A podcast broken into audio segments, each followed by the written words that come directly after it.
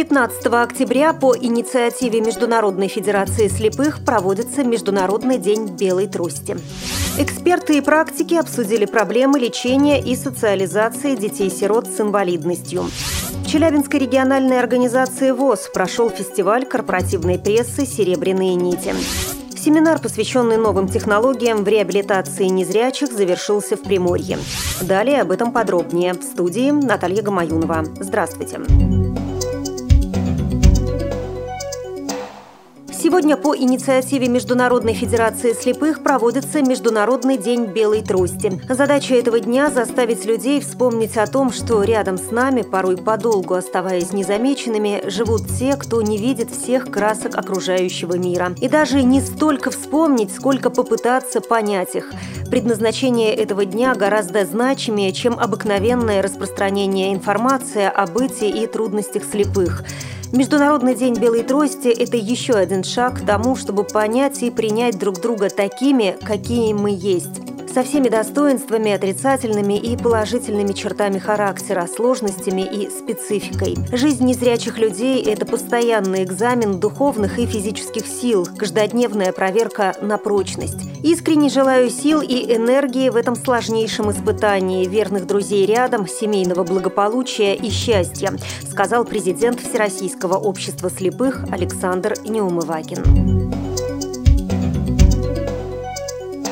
Конференция по проблемам социальных лифтов и медицинской помощи для детей-сирот с инвалидностью прошла на базе Российской детской клинической больницы. На деньги частных благотворителей был открыт реабилитационный центр для тяжело больных детей-сирот. Он позволил оказать высококвалифицированную медицинскую помощь более чем 700 детям-сиротам, часть из которых нашли приемных родителей. Участники конференции, представители общественных и государственных организаций, занятых в сфере помощи детям-сиротам из США, Италии и 15 15 регионов России ознакомились с опытом работы Центра. В ходе заседания врачи, психологи, педагоги, ученые, а также руководители благотворительных организаций и бывшие воспитанники учреждений для детей-сирот рассмотрели различные аспекты заявленной проблемы от вопросов этики и общественного отношения до опробированных на практике проектов и конкретных социальных технологий. Выступающие отметили, что на таком высоком уровне проблемы лечения и социализации детей-сирот с инвалидностью поднимаются принимается впервые. Представленные модели помощи детям-сиротам с инвалидностью могут быть реализованы как в отдельных детских домах и школах-интернатах, так и в крупных клиниках.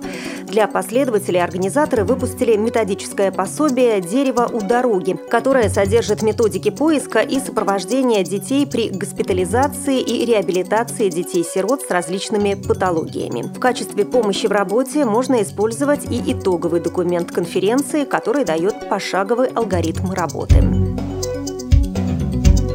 В реабилитационном культурно-спортивном центре Челябинской региональной организации ВОЗ прошел фестиваль корпоративной прессы «Серебряные нити». Его цель – развитие информационных изданий, адаптированных для незрячих, а также организация сети народных корреспондентов из среды инвалидов по зрению и развитие связей с региональными СМИ. Почетным гостем фестиваля стал президент ВОЗ Александр Неумывакин. На фестивале незрячие журналисты представили свои издания, познакомились с коллегами и обменялись опытом. Это пилот пилотный проект для России, сначала нужно было найти талантливых корреспондентов, обучить их, заинтересовать и помочь совершенствоваться. Поскольку такие проекты есть и в соседних регионах, то родилась идея проводить фестиваль корпоративной прессы, сказал президент Всероссийского общества слепых.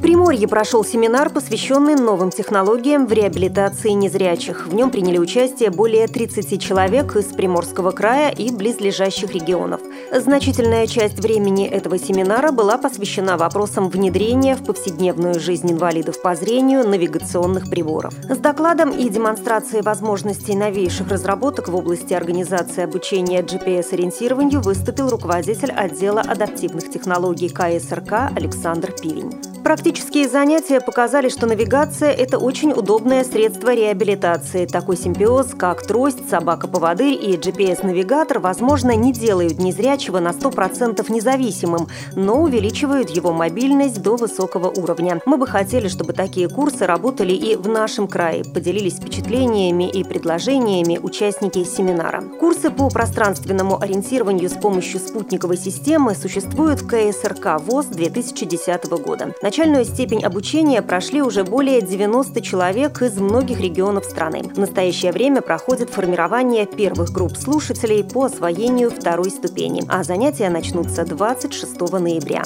Информационный выпуск продолжит прогноз погоды на предстоящую неделю.